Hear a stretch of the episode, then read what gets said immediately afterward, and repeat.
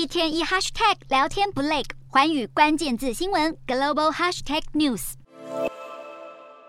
美国联准会升息三码，冲击亚洲金融市场，雅股开低，亚币走贬，新台币对美元跌破三十一点五元关卡后，又继续重贬，来到三十一点六零六元，创下二零一九年八月以来新低。韩元对美元也跌破一千四百韩元关口，创下二零零九年二月以来新低。韩元对美元今年来已经累计贬近百分之十九。南韩财长邱正浩扬言出手干预，来解除韩元贬值压力。联准会刚宣布升息三码，日本央行随后公布九月议息决定，表示利率维持不变，美日利差持续扩大，让日元贬破一美元兑一百四十五日元大关。一度来到一百四十五点四四日元，创下一九九八年八月以来新低。美元指数刷新二十年新高，在岸离岸人民币汇率二十二号也分别跌破七点零九和七点一。一直紧贴美息走势的香港金融管理局二十二号早上也马上宣布和美国同步上调基本利率三码到百分之三点五。